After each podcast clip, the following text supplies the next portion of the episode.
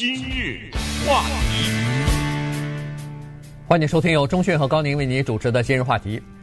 有了川普总统呢，这个新闻就不断哈，经常会有一些惊人之语。昨天呢，他又说了一些话呢，呃，引起了呃广泛的批评和争议啊。那么现在美国的媒体主流呃上任何的，不管是电子媒体还是平面媒体上头，基本上都是在谈这件事情哈。昨天呢，他说了几句话啊，那么一个是说呃，还投票给民主党的那些犹太人啊。呃，你们要么就是搞不清状况，要么就是对美国不忠诚啊！这句话出来以后，那就像是呃一滴水进了一个油锅一样，哗的一下就炸起来了。所以今天我们就来跟大家聊一下他在什么情况之下讲的这些话，以及犹太美国的犹太人为什么长期以来是民主党的坚定的政治盟友。嗯，这个话题其实给了我们一个很好的机会，就是利用川普对犹太人说的这几句话呢。给我们一个很好的平台来讲一讲一些特别有趣的历史，就是为什么犹太人会支持民主党。但是昨天的这个新闻的背景呢，其实是发生在星期一，在之前的背景不再重复了。大家都知道，两个民主党的女性的众议员要去以色列，后来被拒签，哈，这个过程大家都知道了。后来拒签了以后呢，密西根州的那个 Rashida Tlaib。他跑到明尼苏达州跟 Ilhan Omar，因为 Omar 是一个伊斯兰教信徒，来自于索马里，他是明尼苏达州的联邦众议员，所以他们两个呢有一个答记者问，在答记者问的时候，礼拜一啊，这一位来自于巴勒斯坦的联邦众议员，他在回答问题之后，他说：“我不去了以色列。”嗯。我给我的祖母九十几岁的祖母打电话，她是这么跟我说的：我的祖母说，你是我的一只自由的鸟儿。当时你当选为国会众议员的时候，哎呀，我们多么的为你感到骄傲。顺便说一下，他是美国历史上第一个巴勒斯坦人当了联邦众议员。你是一只自由的鸟，你为什么要飞飞到一个笼子里被关起来，而且还要卑躬卑躬屈屈膝呢？不要回来。嗯，呃。那说到这儿啊，这个，嗯，Rashida Talib 呢就哭了，因为说到他祖母嘛，而而且他见不到了。当时他去以前就说，我这次去很可能也就是最后一次见他了。等九十几岁了啊，九十四还是九十几？什么？我们一起要去橄榄园里面摘橄榄啊，什么之类的，说些这种话。那么昨在礼拜一的时候呢，有点呃控制不住就哭了。好了，看到他哭以后呢。呃，川普总统啊，他就发表了这个。To lead with the tears。他他说他流眼泪。All of a sudden，突然之间，she starts with tears。哭 tears，哭鼻子，哭了啊。And I don't buy it。我不买。I don't buy it。不买账。I don't buy it for a second because I've seen her in a very vicious mood at campaign rallies, my campaign rallies, before she was a congresswoman. And I think any Jewish people that vote for a Democrat, uh, I think it shows either a total lack of knowledge or great disloyalty. 啊。 他说什么呢？他就是说我见过他很凶狠的样子。嗯、这个话其实你仔细想想有点问题。一个很凶狠的人就不能哭吗？而且他说的这个很凶狠，他是说在我的竞选我的集集会上啊，对，非常凶的样子。而且我觉得他说的这个凶狠可能还更过一点，他还不是真正的凶狠，他用的是这个 vicious，、嗯、用的是这个很恶毒的。对，这种样子。他说我见过他这个样子，所以他现在流眼泪啊，我不买他的账。然后接着来说了，这句话就现下面这句话就是惹麻烦的话，就是任何一个支持民主党的犹太人呢，他们要不就是无知，就是缺乏知识，要不就是不忠，就是这个不忠啊，引起了人们的争议。当然无知呢，这句话就。呃，又怎么说的？见仁见智的问题了啊。因为、嗯、他他主要讲的无知是，主要是他自己的功劳嘛，对，对吧？他就说，民主党做了什么呢？你看我上台以后，我担任总统以后，要么承认了这个呃，就是巴勒斯坦哎，巴勒就是这个以色列占领的巴勒斯坦约耶呃耶路撒冷的呃呃，不是第一是把这个迁都嘛哎迁把这个大使馆哎迁到这个东以色呃东耶路撒冷，呃，然后又成立呃又承认以色这个耶路撒冷是以色列的，同时还承认什么我忘记了是约旦河西岸的一一块土地，哈，这是给了哎格兰高地什么就给了这个呃给了以色列了，这我都承认了，其其他以前的这个总统都还不敢承认，我承认了，你们还不支持我，还要投票给民主党，这不是他的意思，就是你搞不清状况吗？你这他说这个不效忠呢，这个地方，因为他没有说对谁不效忠啊、所以这就是留下了一些争议的地方。你是对国家不效忠呢，还是对我川普不效忠呢？还是对共和党不效忠呢？还是对你自己犹太人不效忠呢？你知道吧？呃，这个里面，所以他当然指的是对这个国家，对对美国不不国家，但是他经常有这样的一个呃划等号的地方，就是你对我不效忠，就是对美国不效忠。对，呃所以这个话说怎么理解呢？就是说，因为有一些犹太团体站出来，我看昨天批评他的时候，也是在问他这个不效忠指的是谁？因为也有一说法是说，你们这样的话是对你犹太人不效忠，你犹太人本来都应该支持我共和党的，你去支持他，你不是背叛吗？呃大可能含有这个意思吧，反正他就留下了一些解释的空间。这个就是背景啊，这背景呢说到这儿，大家也就都清楚了。那么。这个背景之下，可能有一些刚到美国人、刚到美国来的有华人呢，可能对美国的社会可能不太了解，等等呢，可能会有这样的一个问题，就是多年来我们有一个算是刻板印象，就是如果这个人是一个白人，这个人受的比较好的教育，这个人的收入比较高，这个人是一个有宗教信仰的人。一般的来说，他们会投共和党的票，啊，什么小政府啊、少税收啊，什么之类的。反正一个大的帽子就是有钱人一般的是投共和党的，民主党是一个穷人的党，基本上是有这么一个，对不对？对。那么在这个理解之下，这些人他们长得白人的样子，他们的历史可以追溯到上帝造人的那一天，他们追求良好的教育。他们的收入绝对的是在美国这个社会当中算中上层的，而且他们当中有一些精英曾经改变了世界。为什么他们支持民主党？那是今天的今日话题，我们就要回答这个问题。今日话题。欢迎继续收听由中讯和高宁为您主持的今日话题。这段时间跟大家讲的呢是川普总统昨天的呃对犹太人的几句话呢，呃又引起了这个轩然大波哈、啊，批评声不断呐。不光是民主党，是这个呃美国的犹太人协会各各项呃各种犹太人组织，呃同时包括共和党内的一些人呢，也都在批评这句话，因为呃很多的这个犹太人认为说他说的。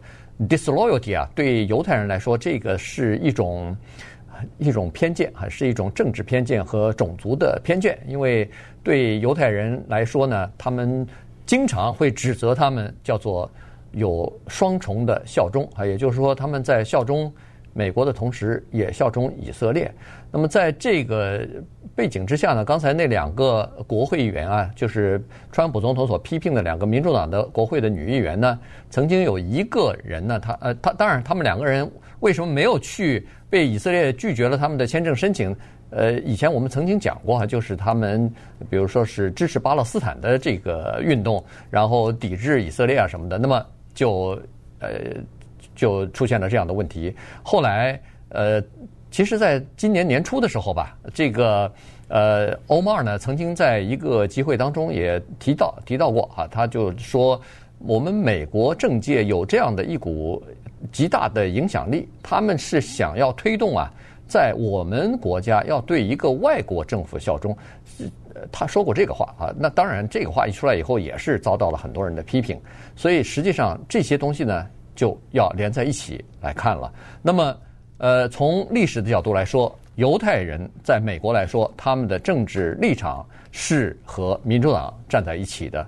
呃，二零一六年在总统选举的时候，支持呃，民主党的就是支持喜来利的这个选民是犹太人的选民呢，大概是百分之七十一。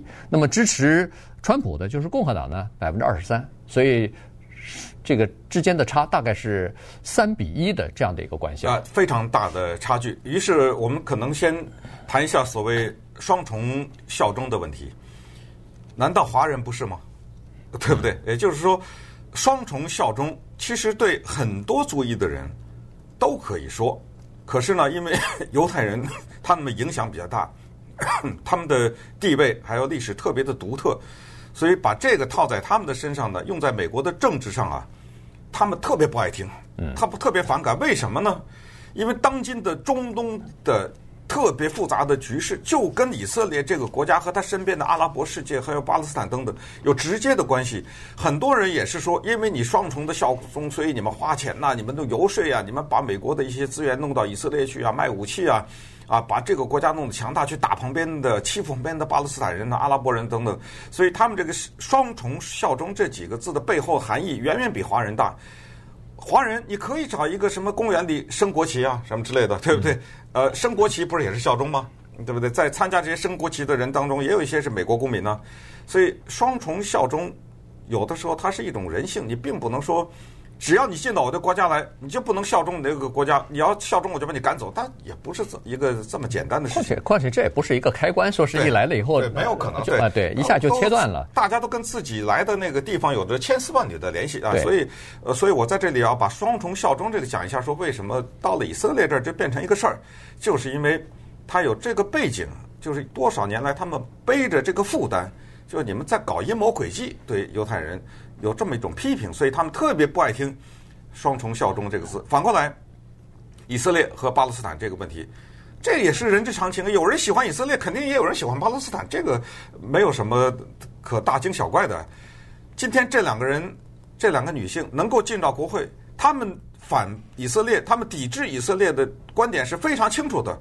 那怎么能进去？那就说明老百姓投票嘛。嗯，密西根州的老百姓和明尼苏达州的老百姓，他们的选区。支持他们，他们认为以色列有不对的地方，有欺负别人的地方，所以把这个票投给他们，他们才能进到国会。这不就是么一个简单的、没有争议的事实吗？呃，这就是美国政治它这是一种构成。所以，那么我们现在就来看这个有趣的现象：既然犹太人支持民主党，既然这两个女的又是民主党的众议员，那么他们去说一些对以色列不利的话，这不是对本党不利吗？嗯，你想想，这不是等于让本党的一些铁的票源丢失吗？如果他们不断的举着抵制以色列的大旗的话，一些投他们的犹太人可能会想别的办法了。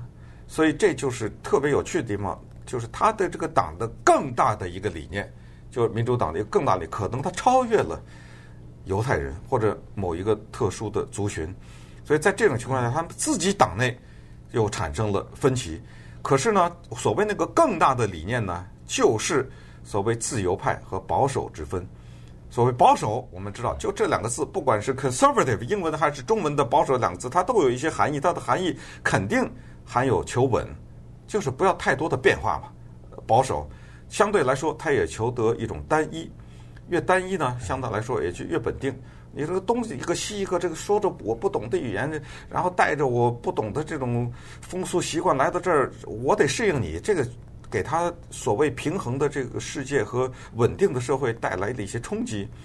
同时，保守呢，他还强调的东西叫个人责任，就是你对自己所做的事情你要负责，你的成功失败，呃，你自己要负一定的责任。保守这个字的背后还有宗教的概念。就是我信仰的宗教是比较单一的，就是我在我这个群里面，在我这个部落里面，大家都信仰着同一个东西。在这个宗教的大的雨伞下面，又有家庭的价值观念。既然是这个宗教信仰，那么我们就有这种家庭的观念，对于家庭的解释，在家庭的这个基础之上，又产生了社会的理解，对于社会。有哪些人该包容，哪些人不该包容？堕胎的问题、枪支的问题、同性恋的问题等等，所有又滋生出这些问题，他们就构成了保守和自由的分水岭。在这个大的分水岭当中，犹太人作为一个在世界各地都受迫害的民族，他们进入到了另外一个阵营。嗯。来到美国以后，犹太人来的比较早，然后他们也比较努力啊，所以呢，在这个美国这块肥沃的土地上头呢，他们取得了惊人的成就。然后在美国各界呢，各个行业里边啊，尤其是像什么金融啊，我们说的金融啊，这媒体啊、娱乐啊这些行业里头呢。就崭露头角，然后对美国的整个的政治也有了这个至关重要的一些影响力啊，所以这个就是犹太人为什么现在越来越重视他们的这个声音，越越来越重视，尤其在选举的时候，你看两党都在争取他们的选票和支持，除了选票之外，还有金钱方面的这个支持哈。呃，犹太人来了以后呢，基本上就是认为说，民主党人可能会更好的代表他们的。呃，利益以及代表他们的价值观啊，这个就是呃，保护那些弱小的，保护那些呃受歧视的，保护那些就是包容了，哎，就是一一种很大的程度的包容，同时也是呃，就是为这些人，为弱小的、受歧视的、受剥削的这些族裔呢，呃，来为他们说话啊，在政治上为他们说话，为这些人求福利，呃。从所以呢，从最早的时候，包括这个呃什么 Wilson 总统的时候，这都是第一次世界大战，呃，都是对，就是一就是二十世纪初的时候，他们就站在民主党这一边，一直到了现在啊，这个。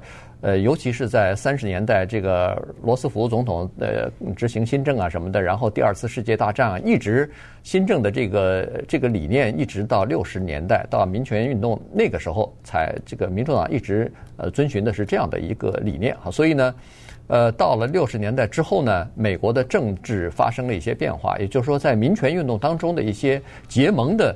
呃，民主党人呢，逐渐的走向解体，尤其是美国南部的一些白人，原来在民权运动之前呢，他们是铁杆的民主党人，但是后来民权运动之后，到六十年代到越战的那段期间呢，逐渐的这些南部的白人呢，慢慢慢慢的对这个民主党的呃认同啊，逐渐减少，然后他们转成共和党的支持者了，所以。在这种情况之下呢，反而犹太人基本上保持不变啊，他们的这个政治倾向依然是偏向自由的，偏向民主党的。今日话题，欢迎继续收听由中讯和高宁为您主持的《今日话题》。这段时间跟大家讲的呢是，呃，川普总统对犹太人的一些话呢引来的批评，以及犹太人，我们就逐渐讨论这个在美国的犹太人他们的政治地位以及政治的这个倾向哈。呃，其实呃，刚才说过了，从历史上来讲呢，犹太人一直是站在民主党这一边的，也就是站在自由主义这一边的哈。这个和他们的这个来到美国的情况，以及在世界各地受受迫害多年的这个情况是有相关性的。那么来了以后，当然也不是说呃。没有，就是铁板一块，一直是这个样子。其实也有过一些波动哈，但是总体来说是支持呃民主党的是居多数的。呃，最低谷支持民主党呃，在这个八十年代初的时候呢，曾经出现一个低谷，这个就是呃吉米卡特当担任总统的时候，显然他的政策是不被这个。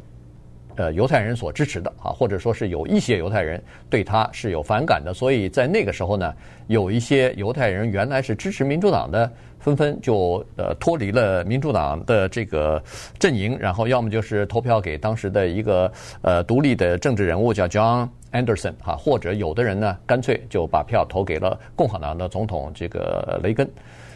可是到了九十年代初的时候，一个年轻的总统候选人出来了，民主党人是 Bill Clinton。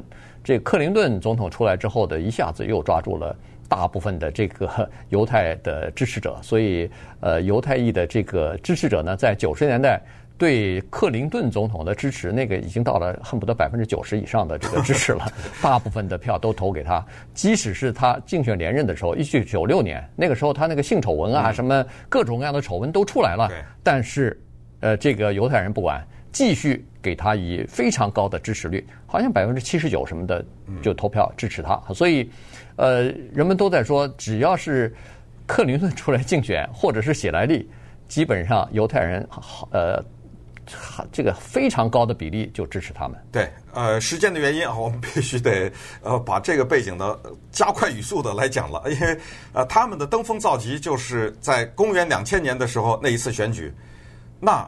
是他们很辉煌的时候，因为一个犹太人成为了美国副总统的候选人，Joe Lieberman，他跟高尔两个人，当时在美国社会一片哗然说不上，但是这绝对的是一个话题，叫做“哎呦，美国历史上出现一个犹太人的总统候选人、副总统候选人”，这个将跟当年 Kennedy 竞选的时候，而且一路走进白宫说成为美国历史上第一个天主教的总统一样，就是以后你注意美国社会每一次当。一个人出现，他变成一件事儿的时候，他一定有背后的原因。你说，在我们看来，在我们华人看来，那 Kennedy 这个总统他不就个白人吗？嗯。当克林顿竞选的时候，当布什竞选的时候，谁问过他是什么人啊？呃，对不对？怎么到了他那儿就说是天主教徒，怎么就变成了个事儿了呢？Joe Lieberman，你可能不记得长什么样子，他就是个白人呐。呃，说难听的，老老的那么个样子。是。他怎么是个犹太人？这个事儿就说那高尔是哪儿什么人？谁知道，对不对？哎，这就是每当社会上有这个说法的时候，你就知道这背后有深厚的和深层的历史原因。经常是第一啊，他都是什么什么第一啊？像奥巴马第一个黑人那就更不用说了，那就更不得了。所以呢，简单的说啊，就是迫害这二字。早年这个历史太大，不给他重复了。就早年呢，天主教在欧洲。是占据绝对主导的地位啊，罗马天主教教皇。后来马丁路德宗教革命，变成有了新教，就是现在有一个人说我是基督徒，啊，很多的时候就是意味着后面一句话就是我是新教徒。马丁路德宗教革命以后，那当然肯定是大面积的破坏，受到了迫害。但是不管你新教还是天主教，还都共同的迫害一种人——犹太人。很简单，因为按照圣经的记载，出卖耶稣基督的人是犹太人。按照圣经记载，直到今天，犹太人也不承认耶稣基督是救世主，所以在漫长的历史的当中，他们被视为另类。而美国最早来到这儿的那一批人是新教徒，因为他们在欧洲受到迫害，来到这儿。后来天主教徒相继而来，天主教徒在美国在争取他们的地位的过程当中，也有相当漫长的历史和相当有趣的一个历史阶段，也走过了大量的。可以说是苦难之路哈，在这个国家，哎，所以天主教徒也不容易。但是，当他们立足了脚跟以后，还是有宗教的原因，这就是特别深层的解释，为什么犹太人倾向于民主党？因为在这个过程当中，哪一个党派对他们更加的包容，这个是一个很主要的原因。后来。加上到了八十年代，刚才说的 Ronald Reagan 竞选总统那个时候，共和党这边出现了一个比较大的变化，也是等于对犹太人呢产生了一些排斥的作用，就是他们和基督教的叫福音派更密切的联系起来了。那个时候有一个总统候选人叫 Pat Robertson，呃，我还跟这个人有特别近距离的接触，我还上过他的课呢。我到了美国，嗯。他竞选总统，当时是南方浸信会的领袖的人物，他出来竞选总统，而且是以共和党的一个姿态出现。所以那个时候，从八十年代开始呢，慢慢的共和党就和基督教的福音派，呃，传统的这些价值观念距离就更近。那么那样的话呢，对于犹太人来说，相当多的犹太人来说也是有一定的影响。所以，呃，接下来就产生了社会的变化，这是宗教的原因啊。社会的变化就是。犹太人刚才一开始就说，因为他们渐渐地进入到精英的领域里面。大家也可能不知道，在美国的大学校园里面，早年的马克思主义的影响都是来自于从欧洲跑过来的犹太的学者。所以在大学里面，好莱坞，你看一看，对不对？那些大的电影制片公司的这些人，还有当然说的刚才是进出口的贸易啊、服装啊什么之类的批发呀、啊、等等，这些犹太人呢。呃，他们当生活好了以后，出现了一个奇特的变化，就是教育程度高了，收入高了。刚才说的过去的那些天主教徒、新教徒，他们进入到更高层的时候，开始向郊区移动的时候，都转向了共和党。嗯，唯独的这犹太人没变，啊、呃，他们坚定的还留在了共和党、呃，民主党的阵营里面。对。可能即使有变，但是也不是很明显，就是变化不是很大哈。因为呃，这个就是非常值得研究的一个一一一个现象，也就是说，你看哈，在美国的各这么这么多的族裔当中，这个美国人口当中，如果说按族裔来算，谁的教育水平最高呢？那非犹太人莫属了。上过犹太人啊，美国的犹太人上过大学、受过大学程度以上教育的人百分之五十八。这个是这比美国任何一个族裔的人都要高，哎，非犹太人的这个平均上过大学的百分之二十二，一一辈子差太多。然后百分之二十八的美国犹太人是是叫做职业人士，律师、医生、工程师、呃会计师这些哈，其他的族裔的呢，加在一起平均的是百分之十，也差了很多。呃，收入也是这样子，八万五千块钱，收入在八万五千块钱的美国的犹太人占的比例。百分之三十七，那在整个的美国人当中，达到这个比例的，呃，其平均的百分之十三，所以整个你看差了不是一倍，有的时候是两倍以上。但是呢，即使他们教育水平既比较高，收入也比较高，也进入到这个中产偏上富裕的阶级的时候呢，他们依然保持自己这个自由主义的这个倾向没变。今日话题。欢迎您继续收听由中讯和高宁为您主持的今日话题。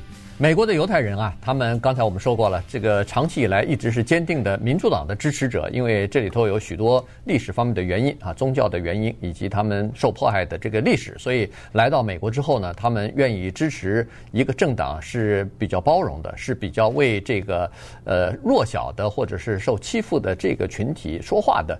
那么他们认为说，在这方面呢，民主党做得更好一些啊，所以呢，可以更大的代表他们的价值观或者是利益，呃，而且呢，他们在这方面也是身体力行的在做。还比如说五六十年代这个去呃上个世纪哈，一九五十年代六十年代美国的这个民权运动风起云涌的时候，其实那个是为少数族裔，主要是为黑人来争取平等的待遇，争取这个更多的个人的权利。呃，照理说跟犹太人没什么太多关系，但是呢，他们坚定不移的站在这方面，就支持，呃，要给这个黑人更多的这个权利，包括教育的权利，受这个就是雇佣上上班啊，这个工作的权利，以及各种各样的社会的权利啊等等，呃，不受歧视啊，呃，公平待遇啊等等，呃，所以呢，在这种情况之下呢，民主党和黑人这两大族群，呃，不，这个。呃，犹太人和黑人这两大族群就变成了民主党铁杆的支持者了。对，尤其是六十年代的时候，那黑人在街上游行啊，或者是被暗杀呀、什么这种时候，大家注意到，有的时候有大批的白人参加到他们那里面去。这个里面呢，是有很多的人是犹太人。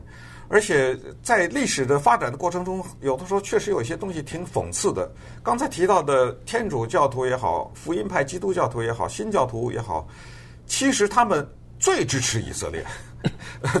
但是呢，这就是很有趣的问题，就是这些共和党人，嗯，他们最支持以色列，最帮助以色列，反而拿不到犹太人的票。这个里面就非常的有趣。而且当年在民权运动的时候，犹太人作为白人的一员啊，他们为什么要站在黑人的群体当中上街为他们争取权益？因为他们意识到，今天这些黑人所争取的可不是只是黑人呐。对，黑人要求民权，他们从来不说是黑人民权，他们要的是所有人的，是所有的受歧视的人的权利。也就是当得到这个权利的时候，华人也沾光了。任何少数族裔都有啊，所有的少数族裔都沾到了，对不对？所以他们明白，呃，所以就回到下一个重大的问题，就是关于社会议题。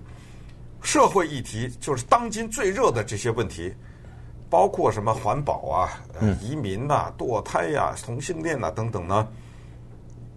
犹太人是坚定的站在了自由派的这一边。现在的有分析是说。包括他们自己的发言人说，因为他们明白什么叫寄人篱下，他们明白什么叫做整体的族裔性的漂流，没有国家，嗯啊，漂流到一个地方，天天看人家脸色。今天我高兴了，我让你在这儿待着；不高兴，那出 I A 机器，知道记得吧？对不对？不高兴，我赶紧走，赶紧走，不说把你杀了，给你两千多年啊，啊，杀了你，还不是光赶你走啊？所以呢。在这种情况，他们比较了解所谓的那种无家可归的心态和移民的心态，呃，环保的问题等等，这些也都是，就是他们怎么说呢？就是在大的社会议题上面呢，比较比较开放一点吧。怎么说？嗯、对，这这就是他们自己的这个个人的经历哈，就是移民方面的这种经历，在任何一个国家，在欧洲，呃，犹太人受迫害呃一点不少，非常非常严重。